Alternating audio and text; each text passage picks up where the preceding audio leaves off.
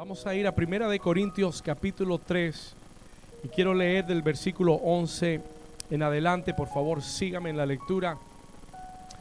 El apóstol Pablo dice, porque nadie puede poner otro fundamento que el que está puesto, el cual es quién?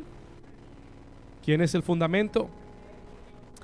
Jesucristo. Y si sobre este fundamento alguno edificare oro, plata, vamos a leerlo conmigo, que dice oro, plata, piedras preciosas, ¿qué más? Madera, heno, hojarasca. Dice, versículo 13, la obra de cada uno se hará manifiesta porque el día la declarará, pues por el fuego será, ¿qué cosa? Revelada. Y la obra de cada uno, cual sea, el fuego la probará. Versículo 14. Y si permaneciere la obra de alguno que sobreedificó, recibirá recompensa.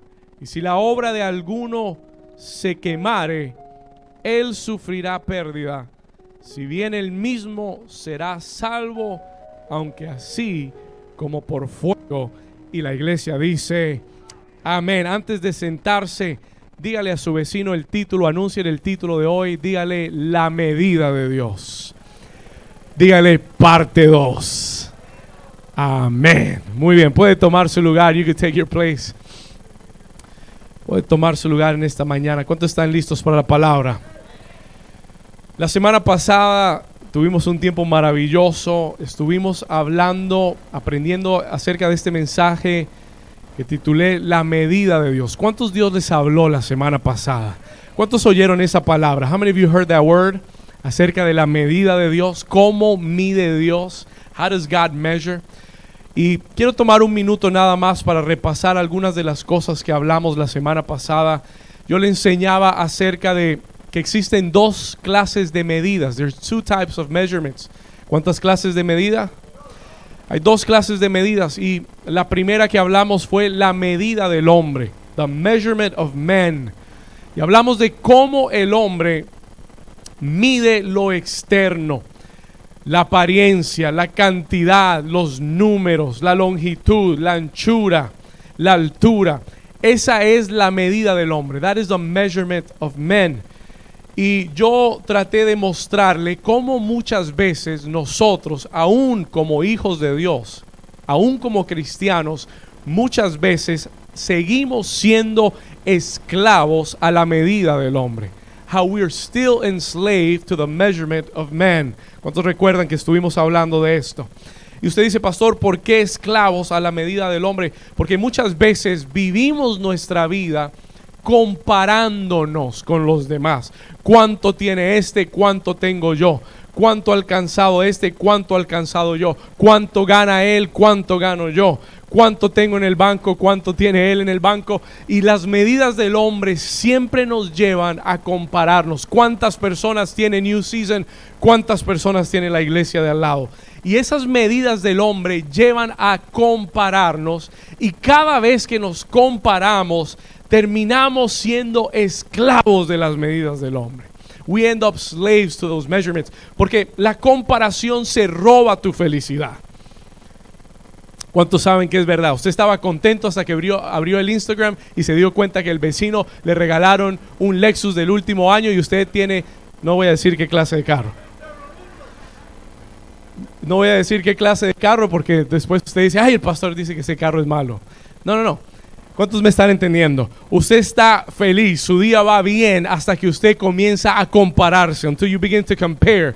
Y en el momento que usted se compara, tal vez viene un sentimiento de inferioridad o tal vez viene un sentimiento de superioridad. Y ninguno de los dos es bueno para usted. None of them are good for you. La Biblia dice que debemos tener una medida de cordura que tenemos que tener un balance. Usted debe, debe ser feliz con lo que Dios le ha permitido tener y ser agradecido. Alguien está aquí conmigo. Ser agradecido. Si Dios me ha dado un chevrolito, pues el chevrolito, gloria a Dios por el chevrolito y, y lo voy a usar y lo voy a disfrutar y voy a disfrutar lo que Dios me ha dado y voy a ser agradecido con eso. Alguien dice amén. Todo el que se guía por la medida del hombre termina, escúcheme bien, termina dañando su motivación.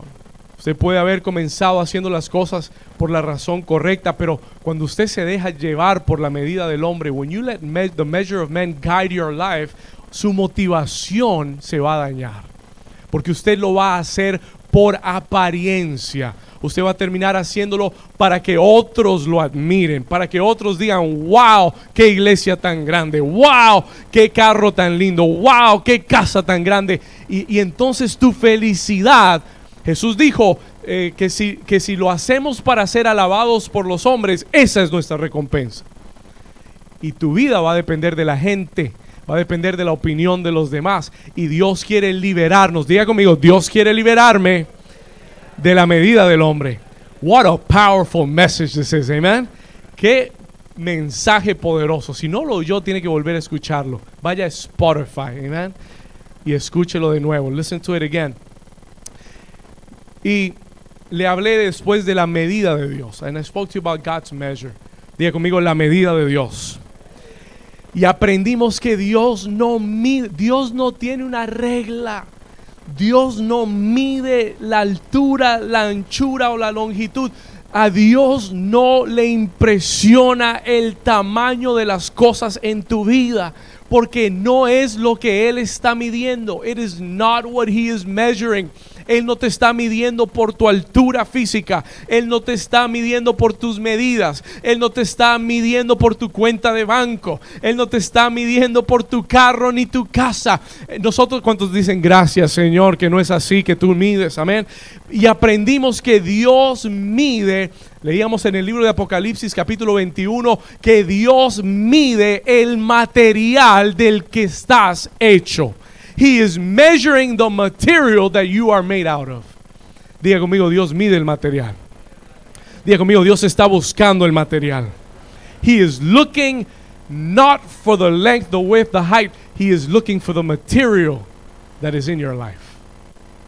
Y yo le decía algo muy impactante para mí la semana pasada y es que de qué importa el tamaño, la grandeza de algo, de algo si no tiene el material suficientemente resistente para aguantar el peso de lo que viene. What is it worth? ¿De qué vale la anchura, la longitud, la cantidad si eso no aguanta el peso? Si el material del que estás hecho no aguanta la presión y el peso de lo que Dios quiere poner sobre tu vida. ¿De qué sirve? What is it worth? ¿Alguien está aquí conmigo todavía? Si, el material que está dentro de tu corazón, y aprendimos que el material está en el corazón, aprendimos cómo, cómo Dios habló de David y dijo, yo mido el corazón. Y por eso Dios amaba a David, porque era un hombre conforme al corazón de Dios, imperfecto, pero tenía un corazón para Dios. ¿Cuántos dicen amén? Y lo importante, escúcheme bien, porque quiero retomar hoy o quiero tomar hoy donde terminamos la semana pasada. Lo importante cuando comprendemos qué es lo que Dios está midiendo en nuestra vida es que esto traiga una liberación a nosotros de la medida del hombre y de las medidas y de las comparaciones del hombre. Cuando tú entiendes este mensaje, when you understand this message, esto tiene que ayudarte, escúcheme bien, a reenfocar tu vida. Esto tiene que llevarte a reenfocar tus prioridades. ¿Qué es lo que más me está preocupando? What is it ¿qué, es, ¿Qué es por lo que estoy trabajando en esta vida? Como pastor yo le decía, este mensaje fue algo que nació durante esta pandemia. Y al ver la iglesia que ya no teníamos reuniones presenciales y al no ver a nadie en las reuniones, al tener que predicar enfrente de una cámara, me llevó a la pregunta de ¿qué importa tener un templo? What does it matter to have a temple? ¿Qué importa llenarlo de gente si no hay un compromiso real con Dios? Si el material dentro del corazón de la gente no aguanta la presión de una pandemia. Alguien está aquí conmigo. Somebody here with me. ¿Todavía están aquí? Escúcheme, le voy a decir algo y hoy, se lo voy a mencionar también. Mucha gente se desconectó de Dios en la, pandemia. A lot of people got disconnected from God. ¿Y de qué sirve? Y, esto es algo que el Señor me confrontó a mí como pastor de esta iglesia y reenfoqué mis prioridades como pastor. Y reuní al equipo de liderazgo y se lo dije, ¿sabe qué? Mi prioridad no es llenar un salón de gente. It is not to fill up a room with people. Gloria a Dios si se llena, pero no es mi prioridad. Mi prioridad es que la gente que venga esté llena de la presencia de Dios, que esté llena de Dios, que se llenen del compromiso hacia Dios. ¿Alguien está aquí conmigo? Le puede dar un aplauso fuerte al Señor. Can you give the Lord a hand clap?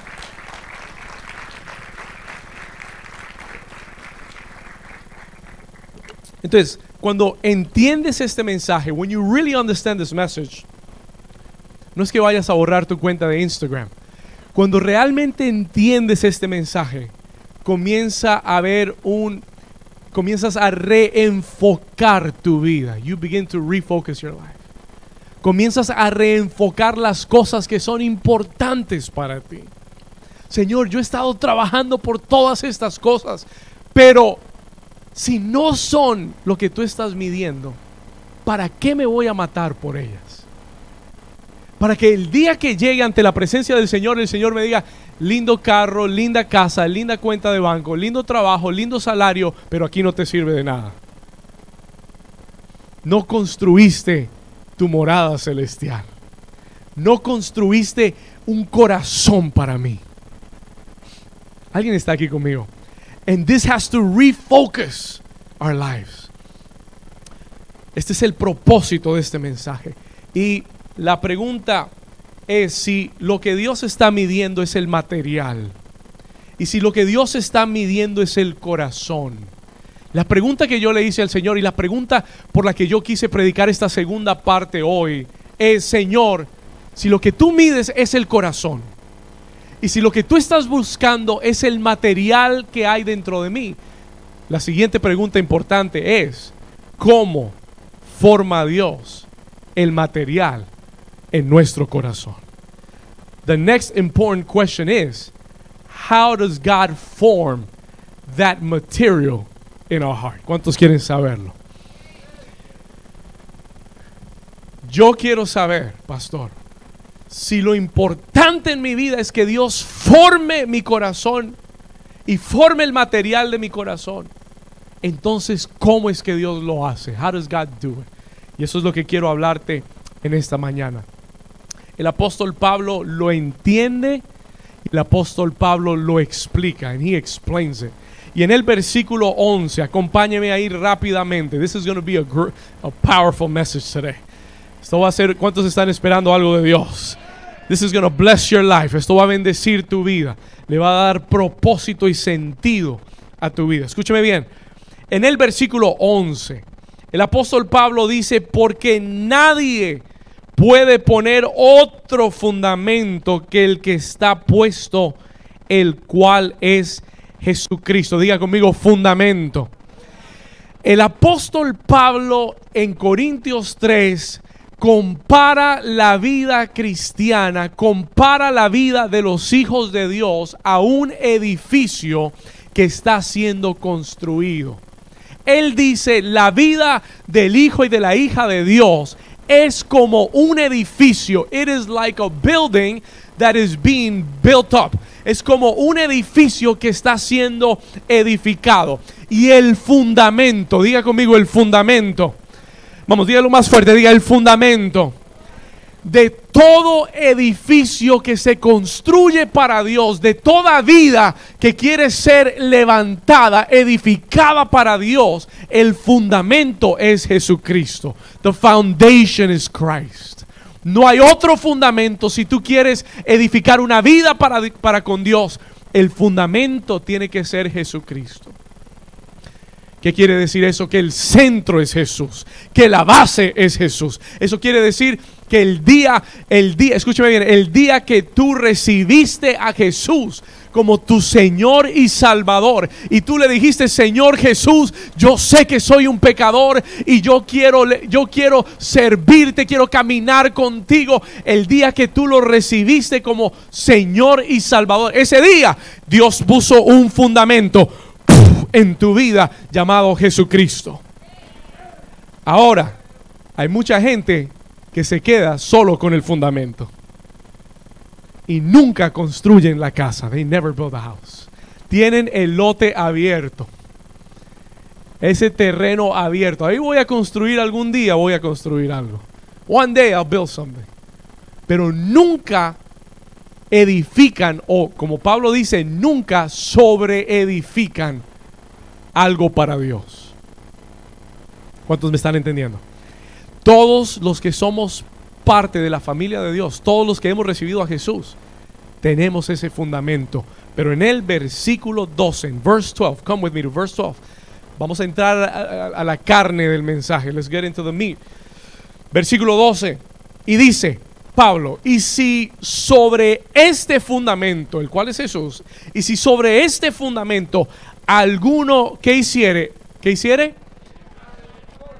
Y si sobre este fundamento alguno edificare oro, plata, piedras preciosas, madera, heno, hojarasca, él está mencionando, he is mentioning diferentes tipos de materiales con los que tú puedes construir y edificar.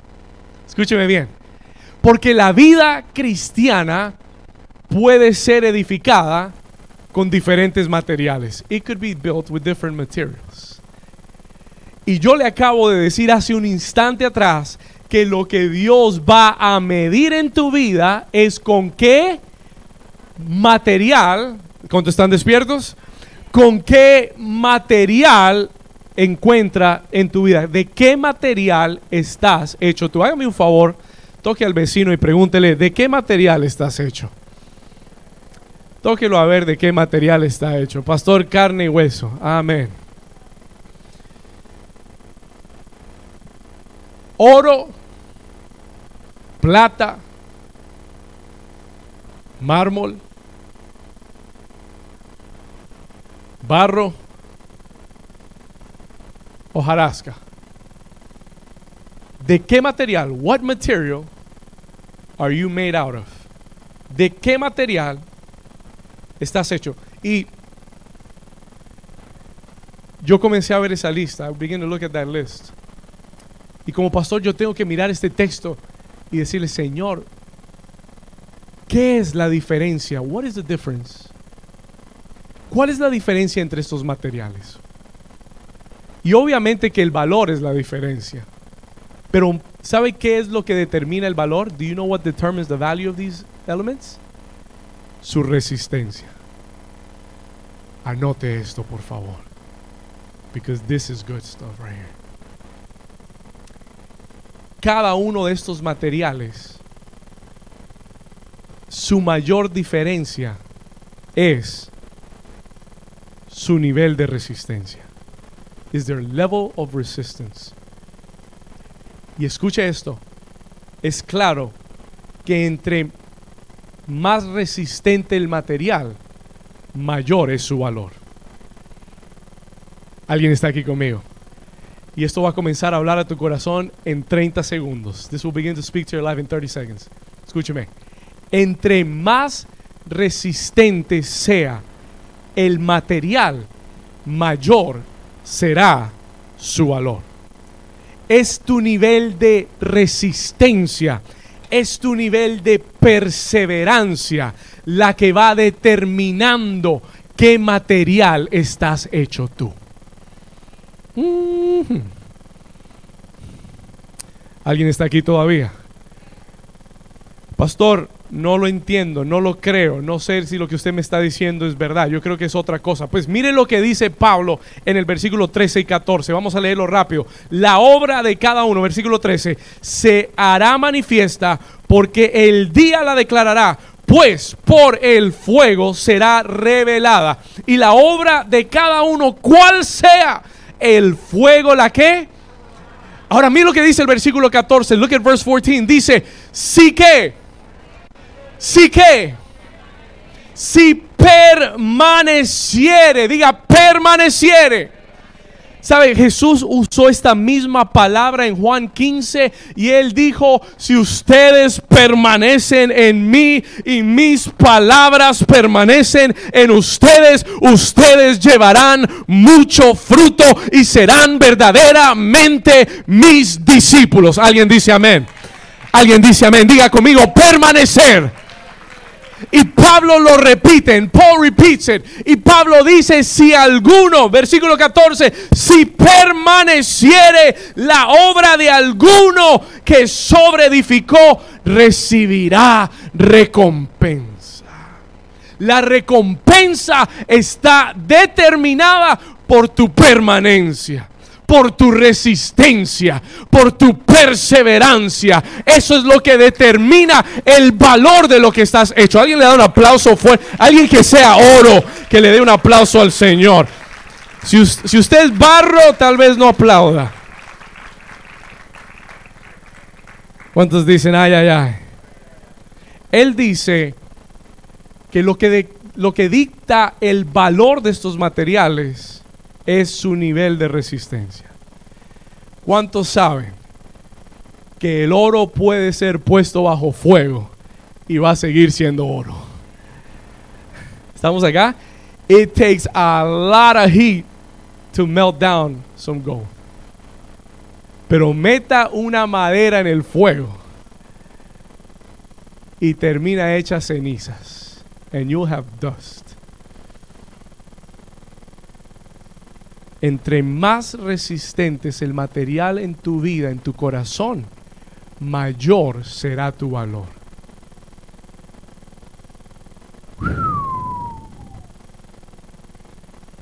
Dile al vecino, esto se va a poner bueno. This is already good. Y si Dios quiere aumentar el valor en mi vida, Y si Dios quiere aumentar el valor en mi vida, escúcheme.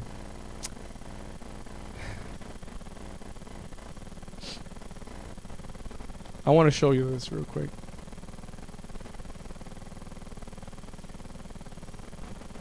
Una vez más, escuche esto, porque quiero que esto entre en tu corazón. El material del que estás hecho en tu vida es determinado por tu nivel de resistencia ante el fuego y las pruebas que atravieses en tu vida. I am going to say that one more time. El material del que estás hecho en tu vida. No determinas con tus palabras de qué material está hecho. Hoy yo soy oro, soy oro, soy oro, soy oro, soy oro. That's fine. Tú puedes decirlo todo lo que quieras. Y hay gente que es muy buena hablando. Pero tan pronto sienten el calor. No los vuelves a ver más. You don't see them again. Entonces, escúcheme bien el material del que estás hecho en tu vida es determinado por tu nivel de resistencia ante el fuego. Eso es lo que él dice en el versículo 13. Dice que la obra de cada uno se hará manifiesta porque el día la declarará, pues por el fuego, día por el fuego.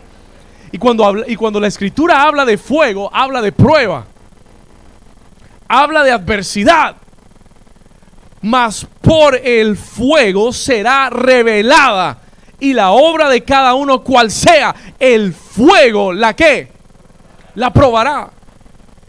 Entonces, mi, el material que estoy hecho es determinado por mi nivel de resistencia ante el fuego de las pruebas que atravieso en mi vida. Y quiero hacer un paréntesis para decirte esto. Let me do a paréntesis. Aquí no hay nadie que no sea afectado por este mensaje. Porque todos estamos bajo fuego. Seas creyente o no seas creyente. Todos somos pasados por el fuego. We all pass through the fire. Y quiero hacer un paréntesis para decirte que cuando tú caminas con Dios, hay una promesa poderosísima. There is a powerful promise. En el libro de Isaías 43, versículo 2, el Señor dijo, cuando pases por las aguas, yo estaré contigo. Y si por los ríos, no te anegarán, no te hundirás. sigue diciendo, ¿y cuándo? ¿Y qué dice? No, no, no, no, ¿qué dice? ¿Qué dice? No dice, si algún día te tocare pasar por el fuego, yo estaré contigo. No, no, no. Él dice, el fuego viene, fire's coming. Y cuando ese día llegue, when that day comes, cuando pases por el fuego, yo quiero que sepas algo, no te quemarás, ni la llama arderá en tu vida. Alguien dice amén. Alguien dice, gracias Señor. That is the difference. Esa es la diferencia. Esa es la diferencia. El que pasa por el fuego sin Jesús se derrumba el que pasa por el fuego sin Cristo termina en cenizas. Pero el que pasa por el fuego con Cristo, Dios usa el fuego como un instrumento en tu vida. ¿Para qué, pastor? For what, pastor? Para purificarte, para madurarte, para moldearte, para cambiar el material del que estás hecho y para llevarte a un nuevo nivel en Dios. ¿Alguien está aquí todavía? Alguien le da un aplauso fuerte al Señor. Cuando pases por el fuego, la llama no arderá en ti porque yo estoy contigo. Yo soy el que estoy contigo en medio del horno de fuego. ¿Se acuerda de aquellos cuatro jóvenes hebreos, de esos tres jóvenes hebreos que fueron lanzados al horno de fuego y el rey Nabucodonosor dijo, préndanle el fuego siete veces más a la llama y ellos dijeron, nuestro Dios puede librarnos y si Él quiere nos librará de tu mano, oh rey. Y se enfureció Nabucodonosor y los echó al horno de fuego y le subió a la llama siete veces más. Tanto que dice que los guardias que los echaron al horno de fuego se murieron del calor que había dentro del horno. Pero eso es lo que pasa cuando tú entras al fuego sin Cristo. Te mueres, aunque estés afuera del horno, te mueres. Pero cuando tú entras con el Señor a esa prueba de fuego, Dios usará el fuego como un instrumento. Y la Biblia dice que aquellos jóvenes estaban caminando dentro del horno de fuego, dentro del horno de fuego. Y Nabucodonosor aquella noche tuvo un sueño, tuvo una visión. Y en su visión él veía que no eran tres jóvenes, sino que habían cuatro. Y el cuarto era como hijo de hombre. Se parecía a Jesucristo que estaba con ellos caminando en medio del fuego. Y yo vine a decirle a alguien en esta mañana, tú no estás solo en medio del fuego. Vamos a dar un aplauso más fuerte a Jesús. Alguien que reciba esta palabra. Si estás pasando una prueba de fuego, hoy quiero decirte, la llama no arderá en ti porque Él está contigo. La Biblia dice que cuando sacaron a esos jóvenes ni su ropa olía a humo. Y salieron de ese lugar a un, a un nuevo nivel en el gobierno de, Nabucodonosor. Diga conmigo, la prueba de fuego es un instrumento que Dios usará en mi vida. Y usted dice, ¿para qué, pastor? ¿For what? Le voy a dar una lista rápida y después voy a entrar en detalle. ¿Sabe para qué Dios usará el fuego en tu vida? Dios lo va a usar para purificarte. He will use it to purify you. Dios lo usará para madurarte. Dios lo usará para moldearte. Si eres, si, si eres oro, lo va a usar para moldearte. Escúcheme, lo va a usar para cambiar el material que hay en tu corazón. Usted dice, pastor, ¿y por qué Dios nos está hablando así esta mañana? Why is God speaking to us this morning? Porque Dios quiere que tus ojos se abran a esta realidad.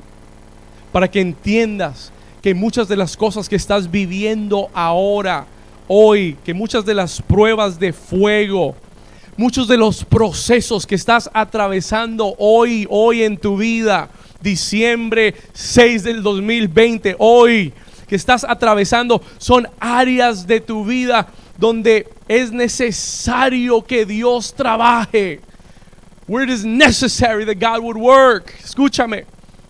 Y que no van a desaparecer de la noche a la mañana porque están siendo usadas por Dios para transformar tu material. Hay gente, y como pastor yo siempre oigo esas, esas personas que vienen y dicen, pastor, ore por mí, ore por esta situación. Y muchas veces lo que yo encuentro es que nosotros lo que queremos es que, que Dios apague el horno.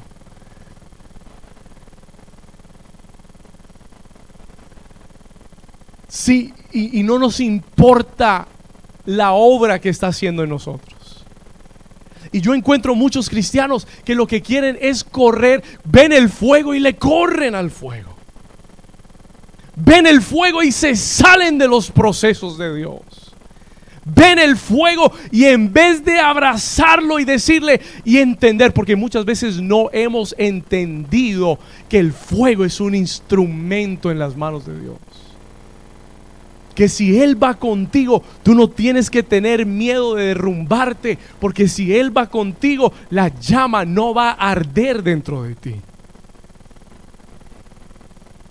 Y en esta mañana que el, Espíritu Santo use esta palabra para abrir tus ojos espirituales. Y si tu deseo es verdaderamente, Señor, yo quiero ser un material diferente en el 2021. Yo quiero que el material del que estoy hecho cambie, que no sea tan sensible, que no sea, Señor, tan impaciente, que no sea tan iracundo, que no sea, Señor, con tanto con ese sentido de falta de perdón con la gente, sino que tú hagas una obra dentro de mí y pongas un material resistente, fuerte, sólido, firme, que resista la presión que venga.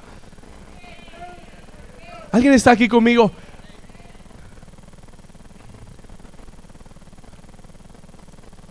Yo entiendo lo que es el fuego.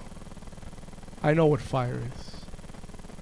Y si hay algo que me cualifica a mí de estar aquí parado enfrente suyo, no es necesariamente que sea un hombre perfecto, sin, sin fallas, sin faltas, sin pecados. That's not what qualifies me. Escúcheme. Si hay algo que me ha cualificado a través de los años, es mi resistencia. Hay gente aquí que me conoce desde hace 20 años They know me for 20 years. Y les pueden decir, Pastor David, hace 20 años estaba sirviéndole al Señor. Y 20 años después sigue sirviéndole al Señor. Y no es que mi vida no haya, no haya atravesado por pruebas y adversidades y tormentas y fuego. Y fuego, pero fuego. Caliente, que si hubiera estado hecho de cualquier otro material, ya no estaría aquí parado. Yo entiendo lo que es tener que sentir el fuego de la prueba y resistir. Y yo como pastor quiero enseñarte, porque creo que es el deseo de Dios, que cuando el fuego de la prueba venga a tu vida, que tu primer pensamiento no sea cómo me escapo de esto, cómo salgo de esto, cómo soluciono esto. Señor, sálvame de esto. Sino que tu primer pensamiento sea, Señor, enséñame a través de esto. Cámbiame a través de esto. Transfórmame a través de esto. Porque si hay algo valioso que tú vas a hacer, es transformar mi vida, el material de mi corazón, a través de esta prueba de fuego. Alguien le da un aplauso al Señor. Alguien dice amén a eso.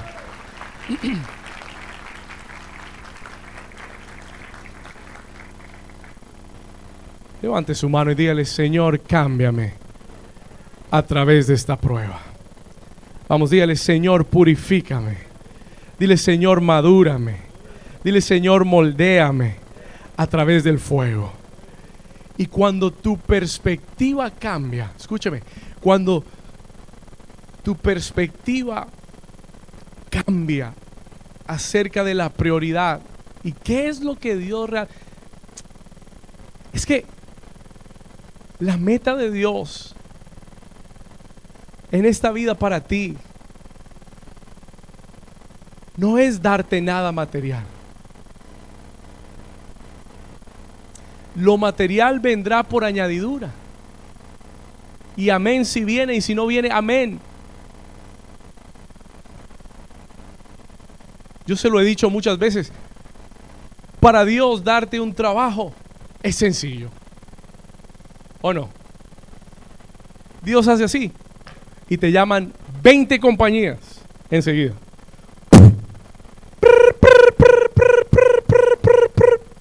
¿No lo hizo con Pedro y los peces? ¿Cuántos recuerdan?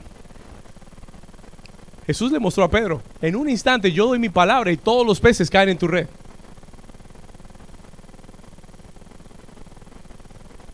Pero esa no es la meta de Dios. Y no es lo que Dios quiere edificar en ti. La pregunta es, ¿quieres tú lo que Dios quiere para ti? Él quiere cambiar el material de tu corazón. Y quiere sacar el barro y poner oro en tu corazón. Que sea resistente. Y para eso, cuando tú lo entiendes, when you understand it, tú comienzas a mirar las pruebas en tu vida. Escúcheme comienzas a mirar las pruebas en tu vida y las ves totalmente diferentes. You see them different. El fuego ya no es mi enemigo. El fuego es un instrumento en las manos de Dios.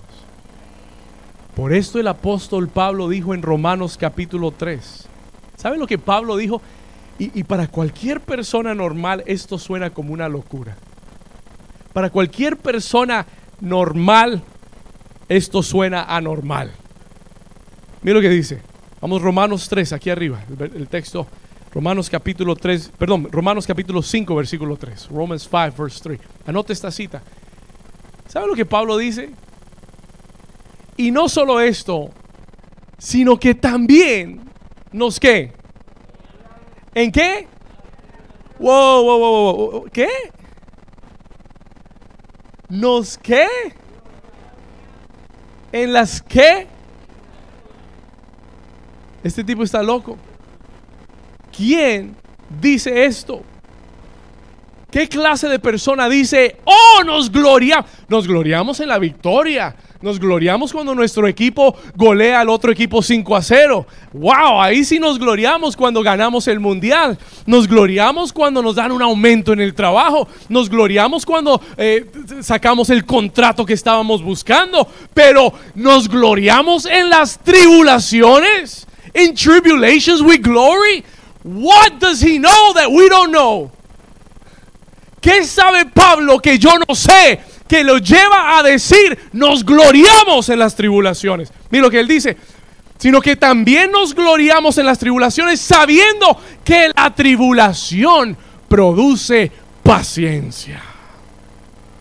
Que la tribulación produce perseverancia. Que la tribulación produce algo de Dios en mi vida que de ninguna otra forma lo puedo tener.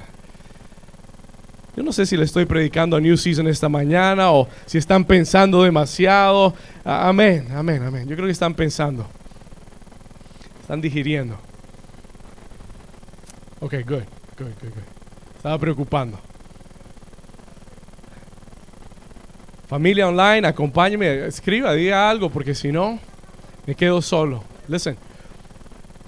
Él dice, nos gloriamos en las tribulaciones, en tribulations, sabiendo que sabe Pablo, que esa tribulación, que ese fuego está produciendo algo en mi vida que no puedo adquirir de ninguna otra forma, que es algo que viene de Dios.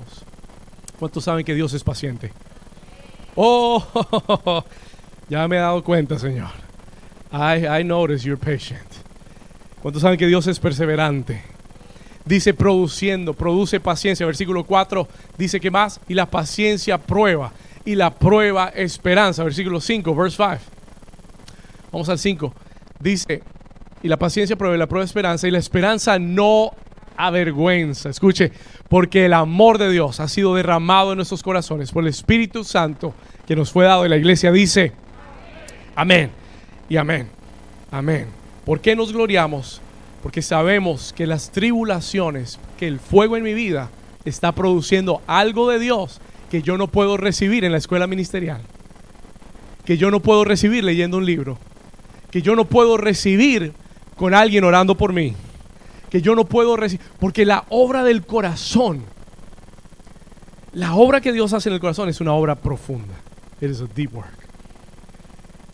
Hoy quiero mostrarte tres cosas. Y voy a terminar tres cosas rápidamente.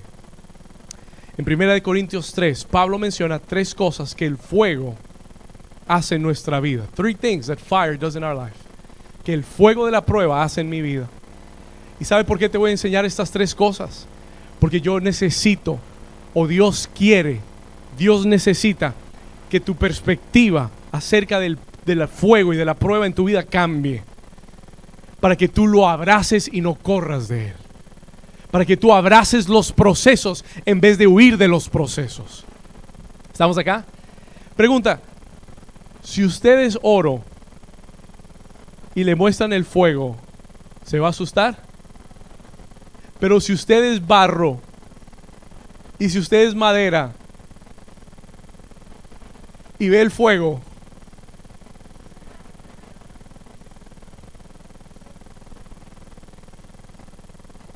¿cuántos me están entendiendo? Escúcheme. El que es fuego, perdón, el que es oro, cuando ve el fuego y entiende el propósito del fuego, embraces it. Nos gloriamos en las tribulaciones. No son placenteras. No le estoy diciendo que, que las va a disfrutar, pero le estoy diciendo que vas a ver el propósito de Dios cumplido a través de esa, prueba. ¿Cuáles son tres cosas, pastor? What are three things, pastor? Que Dios hace a través del fuego en nuestra vida. Primera de Corintios capítulo 3, versículo 13. Pablo dice, la obra de cada uno se hará manifiesta porque el día la declarará, pues por el fuego será revelada. Diga conmigo, por el fuego será revelada. Anote esto, el fuego revela. Fire reveals. Lo primero que Dios hará con el fuego en tu vida es revelar. Pastor, ¿revelar qué? What is he going to reveal? Dios con el fuego revelará las áreas de tu vida que no estaban tan fuertes como tú pensabas. Dios revelará a través del fuego esas áreas débiles en tu vida que aún necesitan ser fortalecidas en Dios. Uno nunca sabe, o déjeme decirlo de esta forma, uno piensa que uno tiene fe. No, yo, yo, yo le, pastor, yo le hablo a la montaña y la montaña se mueve. Yo tengo fe para mover montañas. Amén. Pero déjeme decirle algo. Tú puedes decirlo todo lo que quieras. Pero el fuego revela lo que hay verdaderamente. Yo confío en Dios. Y todo el mundo dice que confía en Dios hasta que pierde el trabajo. Y el día que pierdes el trabajo, Señor, ¿por qué me has abandonado? ¿Por qué me dejaste, Señor? Diga conmigo, el fuego revela tu debilidad. ¿Y sabe por qué Dios usa el fuego para revelar tu debilidad? Ah, usted pensaba que usted tenía un corazón sano y viene el fuego y la prueba de fuego y en vez de perdonar usted anda echando madrados a todos lados. Ay, ay, ay. ¿Estamos acá? Y usted dice, y usted dice, pero yo pensé que yo tenía un corazón sano. Yo pensé que yo tenía fe. Y, cuando el fuego, la presión arde en tu vida, te das cuenta que lo que sale es incredulidad. ¿Cuántos les ha pasado? No levanten la mano. Mire, gloria a Dios, porque a mí me ha pasado. Y, le voy a mostrar por qué. Let me show you why. ¿Sabes por qué Dios permite ese fuego en esa área para mostrar esa para revelar la debilidad? Porque tú estabas engañado. Tú pensabas que estabas muy fuerte. Y la, y la prueba te reveló que no estabas tan fuerte. Y Dios no lo hace para avergonzarte. Dios lo hace para cambiarte. Dios me dio esta frase para ti. El área que Él está revelando es el área en la que Él quiere estar trabajando en tu vida. ¿Estamos aquí? Oh, yo pensé que mi matrimonio estaba fuerte, sólido, pastor, como oro. Y te prendieron el horno y ya como chocolate. Se desboronó todo. Tal vez no estábamos tan sólidos como pensamos. Y Dios está revelando las áreas débiles, no para avergonzarnos, sino que Él me está mostrando que esa área es la que Él está trabajando en mi vida. Alguien está aquí conmigo. Alguien está recibiendo del Señor hoy. No sé si este era el mensaje apropiado hoy. Pero Dios está hablando. Dar un aplauso al Señor.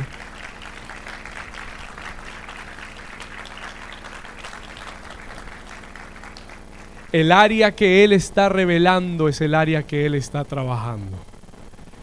¿Y para qué revela Dios esa área en mi vida? Para madurarme, para trabajar mi carácter. Carácter, diga conmigo carácter. Sí, eh, eh, el fuego de la prueba revela esas debilidades, te enseña a ser paciente.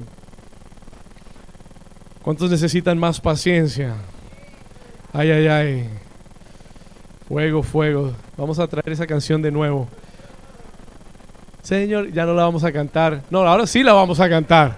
Señor, queremos fuego.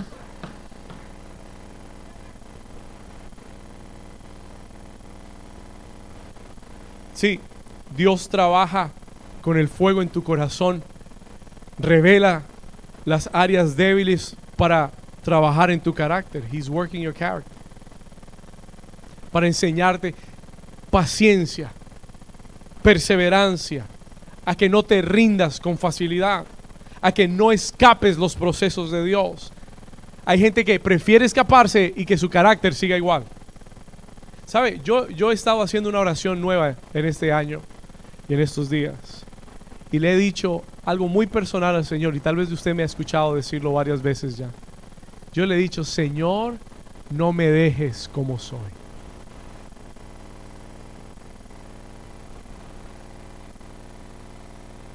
David decía, no abandones la obra de tus manos. Sigue trabajando. No me dejes como soy. Yo no quiero ser como soy. Si algo se quema en mi vida, es porque no construimos con el material correcto. Y está bien que se queme. ¿Alguien está aquí? Y vine a decirte, good, good that it burned down. Good that it burned down. I'm glad it burned down. I am glad it's gone from my life because that way I can begin to build with a new material.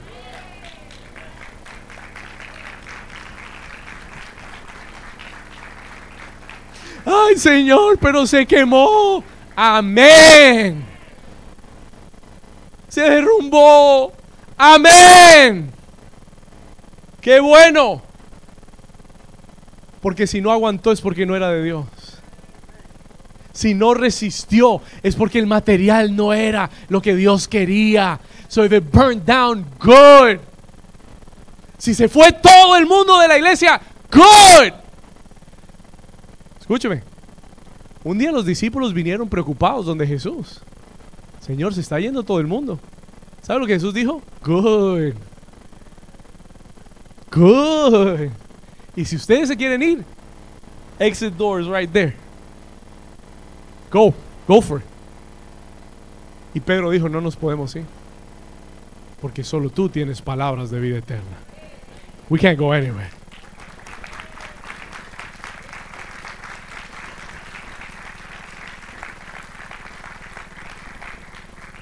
Así que si se quema, usted alégrese. Porque se da cuenta que eso no era de Dios. Que no estaba construido con un buen material. Y que Dios te está dando una invitación de reedificar, pero esta vez con el material correcto. No vuelvas a cometer el mismo error. Don't make the same mistake over again. Esta vez ve donde el Señor y dile, Señor, enséñame a hacerlo a tu manera. Enséñame a construir con tu material. Enséñame a trabajarlo con paciencia y con perseverancia. ¿Alguien está aquí conmigo? Porque todo lo que haces apresuradamente y afanado terminará siendo derrumbado en un instante. I feel God is speaking so much today. Vamos a hacer la parte 3 la próxima semana. Amen. Time is running out.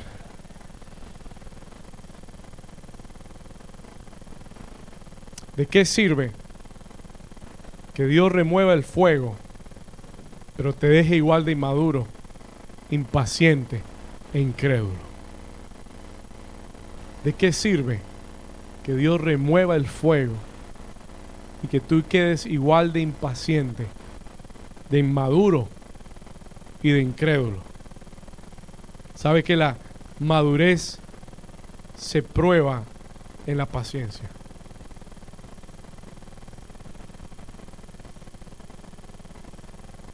Y cuando tú tienes un problema con la paciencia, tú sabes que todavía eres inmaduro. Cuando tú no aguantas la presión,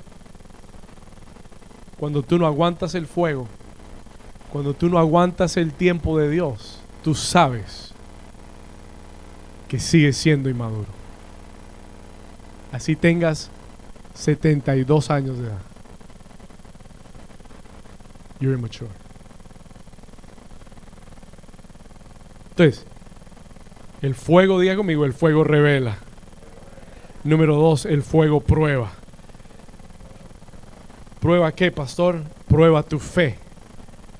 Mire lo que dice Primera de Pedro capítulo 1 versículo 7. 1 Peter 1 7. Mire lo que dice, léalo conmigo. Primera Pedro 1 7. Para que sometida a qué? ¿A qué? ¿Vuestra qué? Mucho más preciosa que el qué? El cual aunque perecedero se prueba con qué? Sea hallada tu fe en alabanza, en gloria, en honra, cuando sea manifestado Jesucristo. Tu fe, escúchame bien, dice, dice Pedro, para que sometida a prueba vuestra fe sea hallada mucho más preciosa que el oro, que aunque es probado con el fuego siendo perecedero, dice que tu fe no perecerá en medio del fuego. Ahora escúcheme bien, tu fe va a ser probada. Your faith will be tested. Hay una diferencia entre lo que yo sé y lo que yo creo. Muchos cristianos saben quién es Dios, saben cómo funciona Dios, saben lo que Dios quiere, pero muchos no lo creen. ¿Cómo sé yo? Porque cuando viene la prueba de su fe, se rinde. Entonces esa fe que tenías no era tan fuerte. Yo se lo dije hace un momento atrás. Esta pandemia, escúcheme bien, esta pandemia ha probado la fe. En todas las áreas. Familiar, en la salud y aún en la fe de muchos que al no tener una iglesia presencialmente se han desconectado de Dios. ¿Cuántos están aquí conmigo? La fe será probada. El fuego vendrá. Y si tú tienes fe verdadera, you have true faith, tú tienes que mantenerte parado en aquel quien tú has creído. Remain standing in whom who you have believed. Si Dios te dio una palabra, Jesús dijo, el hombre sabio es aquel que edifica su casa sobre la roca, que aunque vengan los vientos y las tormentas, él no es movido con facilidad, sino que su casa permanece en pie. Ese es el hombre que ha construido su casa sobre la roca. ¿Cuántos dicen amén? ¿Cuántos dicen amén a eso? Tu fe será probada. Your faith will be tested. y cuando tu fe esté siendo probada, tú aférrate a Dios. Tú sostente de la mano de Dios. Tú sigue creyendo en Dios, porque su palabra no pasará. Cielos y tierra pasarán, pero lo que Dios ha dicho permanece hasta el final. Escúchame bien, si, si, tu fe será probada, pero cuando venga el fuego a probar la fe, tú mantén la palabra de Dios guardada en tu corazón creyéndola, aunque no lo veas con tus ojos naturales, pero que en tu corazón la fe sea la certeza de lo que se espera y la convicción de lo que no ves y tu esperanza está puesta en Dios.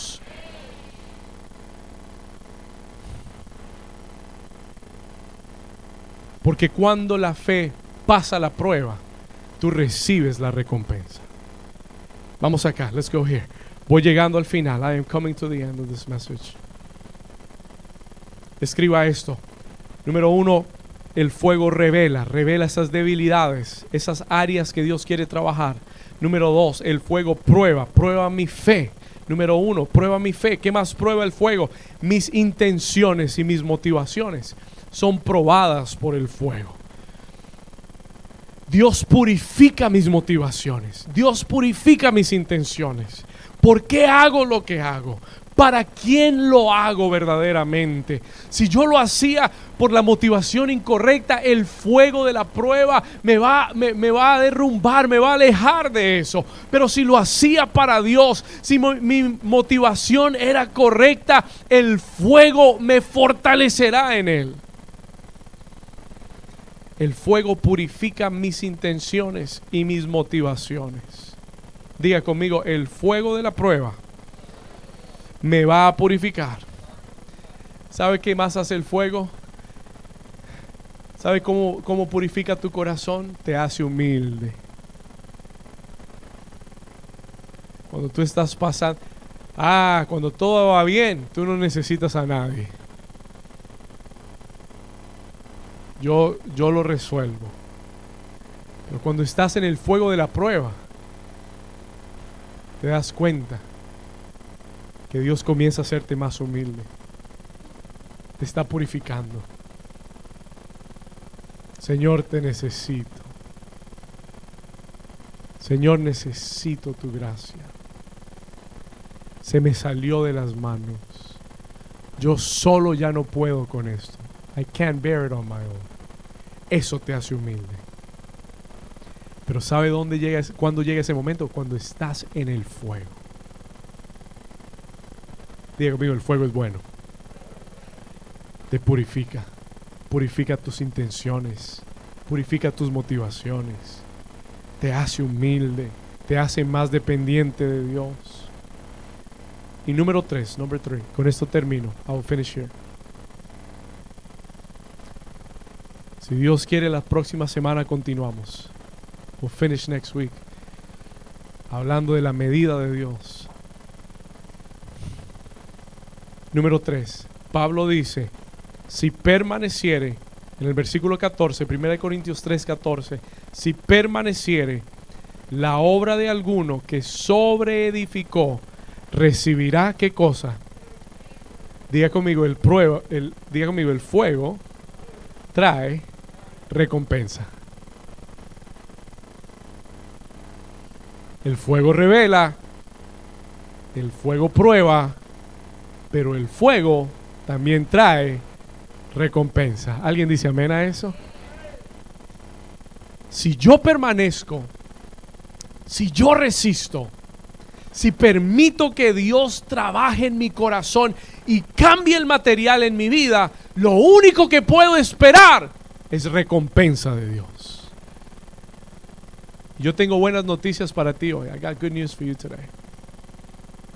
Dios me dijo, termina dándoles buenas noticias.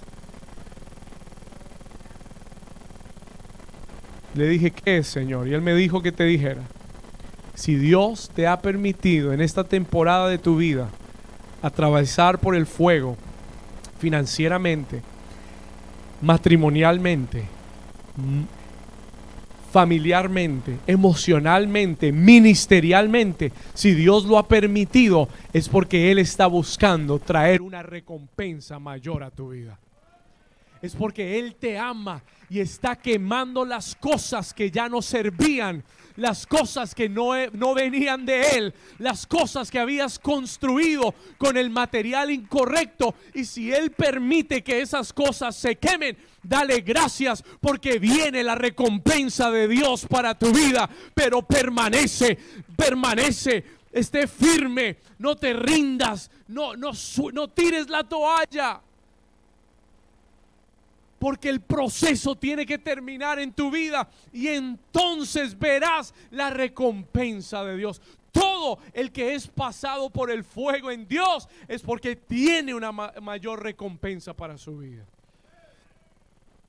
Y el Señor quiere que sepas que su recompensa será más de lo que has pensado será más de lo que has pedido. Dios quiere que sepas que Dios superará tus expectativas. Irá más allá, diga conmigo, más allá de lo que he pedido. Vamos, dígalo fuerte, diga más allá de lo que he pensado. Diga conmigo, esta prueba que estoy atravesando tiene una recompensa. Vamos, dígalo otra vez, repítaselo, predíquese a usted mismo. Diga, esta prueba, diga, este fuego que estoy atravesando, diga, tiene una recompensa. Ahora dígale conmigo, Señor, cambia el material de mi corazón. Dile, Señor, ayúdame a perseverar. Ayúdame a vivir el proceso. Ayúdame a tener paciencia y cambia el material en mi corazón. ¿Cuántos dicen amén? ¿Cuántos le dan un aplauso fuerte al Señor? Termino con, este texto, segunda de Corintios capítulo 4, ponte de pie conmigo, stand to your feet with me. Segunda de Corintios capítulo 4.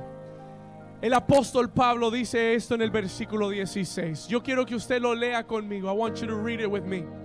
Pero lo vas a leer con convicción. Lo vas a leer fuerte creyéndolo. El apóstol Pablo dice, por tanto, diga conmigo, no desmayamos. Vamos, hágalo personal. Diga, no voy a desmayar. Porque aunque nuestro hombre exterior se va desgastando, el hombre interior se renueva de día en día. Diga conmigo, el hombre exterior se va desgastando, pero mi hombre interior se renueva, se renueva día tras día.